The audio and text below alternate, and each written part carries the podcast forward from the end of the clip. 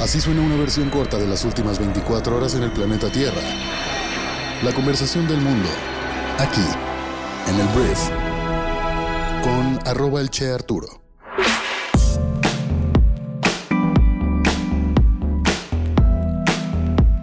Muy buenos días, bienvenidas, bienvenidos a esto que es el Brief para este viernes 13 de octubre. Yo soy Arturo Salazar, soy tu anfitrión, uno de los fundadores de Briefy, y en este podcast vas a informarte con un resumen de las noticias que debes conocer el día de hoy para ser una persona bien informada. Muchísimas gracias por estar aquí, vamos a comenzar con esto que es el Brief. Vamos a hablar de Andrés Manuel López Obrador, el presidente de México, porque la polémica persigue al gobierno a cuentas del ejército. Mira, el miércoles el presidente de México condecoró al general Salvador Cienfuegos en el marco del 200 aniversario del heroico colegio militar. Y las críticas no tardaron en llegar. Cienfuegos simboliza esa vieja sospecha sobre el poder del PRI y su cercanía con el crimen organizado. No en vano, las autoridades de Estados Unidos detuvieron al jefe militar en 2020 acusado de narcotráfico. El proceso contra Cienfuegos, secretario de la Defensa en el gobierno de Enrique Peña Nieto, se vino abajo porque el gobierno de AMLO maniobró y exigió el regreso del general a México para en todo caso que fuera juzgado aquí. Luego la fiscalía señaló que no había pruebas en su contra. Este jueves, AMLO ha recordado a grandes rasgos aquel episodio y ha respondido que las críticas por la condecoración el miércoles a Cienfuegos carecen de sustento y tiene que ver con una mala interpretación de lo sucedido entonces. El mandatario ha dicho lo siguiente, la inconformidad en el fondo es porque intervenimos ante una actuación que consideramos violatoria de nuestra soberanía por parte de la DEA. Y atención aquí, fue la agencia antidrogas estadounidense la que construyó la acusación contra Cienfuegos. Los investigadores señalaban que Cienfuegos pues, había protegido a un remanente del cártel de los Beltrán Leiva que funcionó hace años en Nayarit.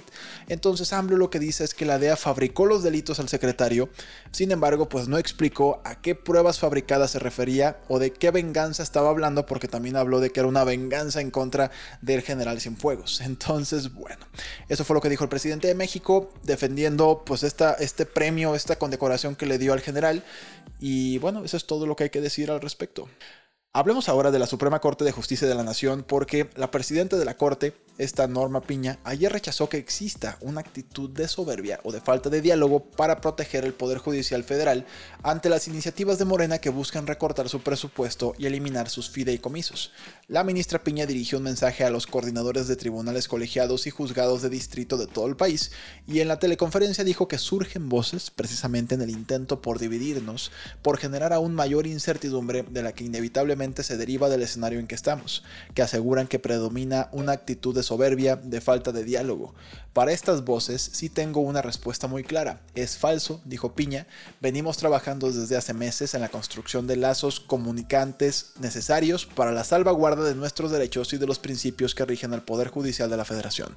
La ministra admitió que mentiría si dijera que en estos momentos sabe cómo se resolverá la propuesta para extinguir los fideicomisos de la Corte, que acumulan un saldo de poco más de 15 mil millones de pesos y que financian prestaciones como pensiones complementarias y obras de infraestructura.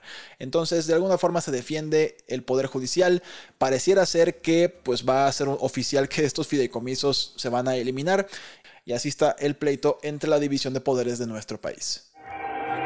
Hablemos de las noticias más importantes del resto del mundo y voy a empezar hablando de Estados Unidos porque el secretario de Estado, Anthony Blinken, visitó ayer Israel en una muestra de solidaridad después de que fuera atacado por Hamas, prometiendo que Estados Unidos siempre estaría al lado de Israel.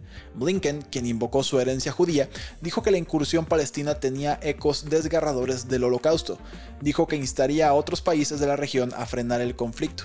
Mientras tanto, Siria dijo que misiles israelíes habían alcanzado los aeropuertos de Alepo y Damasco, dejando a ambos fuera de servicio.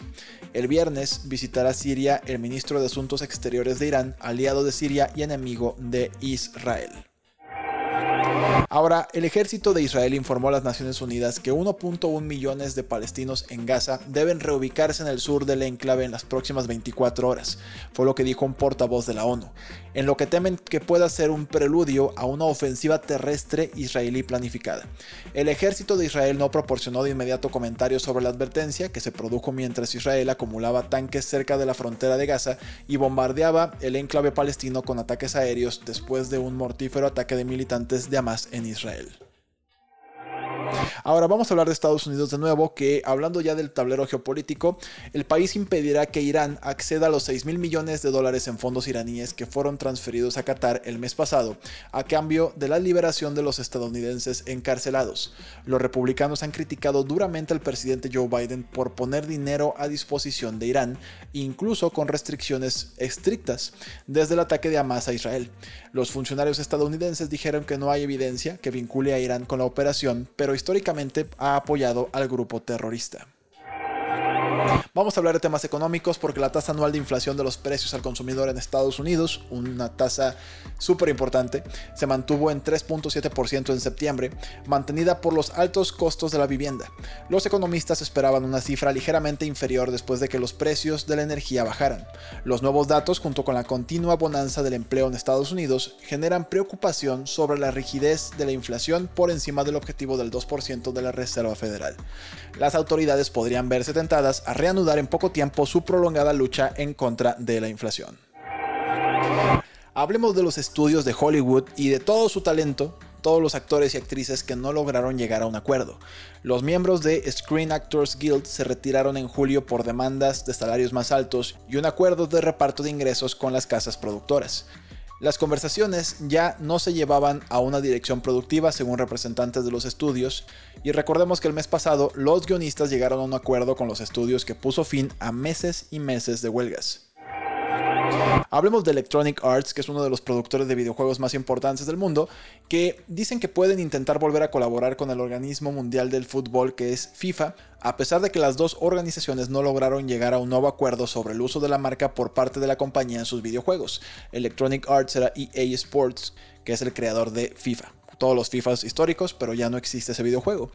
Lo que dijo Laura Mill, que es la presidenta de la EA Entertainment, es que buscaremos posibles asociaciones para la Copa Mundial en una respuesta en una conferencia en Bloomberg Screen Times en Los Ángeles. Vamos a hablar de un señor llamado Alex Lora, que bueno, es un cantante de música rock súper importante en nuestro país, muy reconocido, que bueno, él, su agrupación se llama El Tri, tal cual El Tri.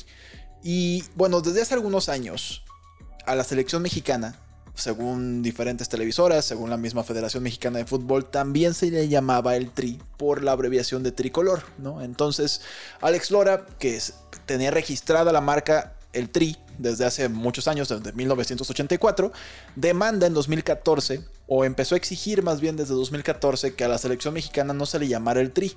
Al final a la selección y a las televisoras les valió madre su exigencia y lo que hizo fue demandar. Y pues ya se dio a conocer que gana la demanda y ahora el tri solamente podrá ser utilizada para su banda y si la selección mexicana, yo o cualquier persona se quieren referir con ese nombre a la selección, podrá ser demandado por Alex Lora o tendrá que pedirle permiso y él tendrá que hacer el consentimiento de que se le pueda llamar a la selección mexicana de esta forma. Entonces, después de muchos años de pleitos, pues el tri solamente será uno y es el de Alex Lora, vocalista y fundador de la agrupación de rock nacional es súper necesario hablar de Will Smith. Porque mira, Will Smith es este actor que personalmente creo que es buenísimo, que manchó su nombre a la hora de que le pegó una cachetada a Chris Rock en una entrega de los Oscars, que probablemente sabes esto, luego de que Chris Rock hiciera un chiste sobre pues la pareja, entre comillas, de Will Smith llamada Yada Pinkett Smith. Chris Rock se burló en su chiste de que pues esta Yada no tiene pelo, tiene alopecia, es calva básicamente. Entonces recordarás que en el 2022, pues Will Smith se sube al escenario, le pega a Chris Rock, lo cancelan, lo expulsan de la Asociación Cinematográfica de la Academia de Hollywood. Y pues uno dice, bueno, es que defendió a la actriz. ¿Qué sucede? Esto fue una noticia que salió durante la semana. Yada Pinkett Smith dijo que lleva buen rato separado de Will Smith. Más o menos siete años. Entonces yo ya no entiendo nada. Yo ya no entiendo nada porque pues Will Smith arriesgó su carrera, o para muchos terminó su carrera porque está cancelado, y desde 2016, según ella, pues han estado llevando vidas separadas, que viven juntos pero no viven revueltos. Ellos tienen todo el derecho a hacer lo que ellos quieran, pero no me queda claro entonces por qué Will Smith tuvo que subir al escenario a pegarle a este hombre si pues su pareja ya ni siquiera es su pareja. Obviamente pues es más profundo de lo que estoy diciendo, pero bueno, ese fue este chisme que salió durante la semana, que no es un chisme, son hechos dichos por la misma Yada. Esta fue la conversación del mundo para este viernes. Espero que tengas muchas pláticas ricas y bien informadas gracias a este pedacito de tu tiempo que dedicaste aquí para estar informado o informada. Una vez más, gracias por compartir este podcast con tus amigos y familiares y nos escuchamos el próximo lunes en la siguiente edición de esto que es el brief. Yo soy Arturo. Adiós.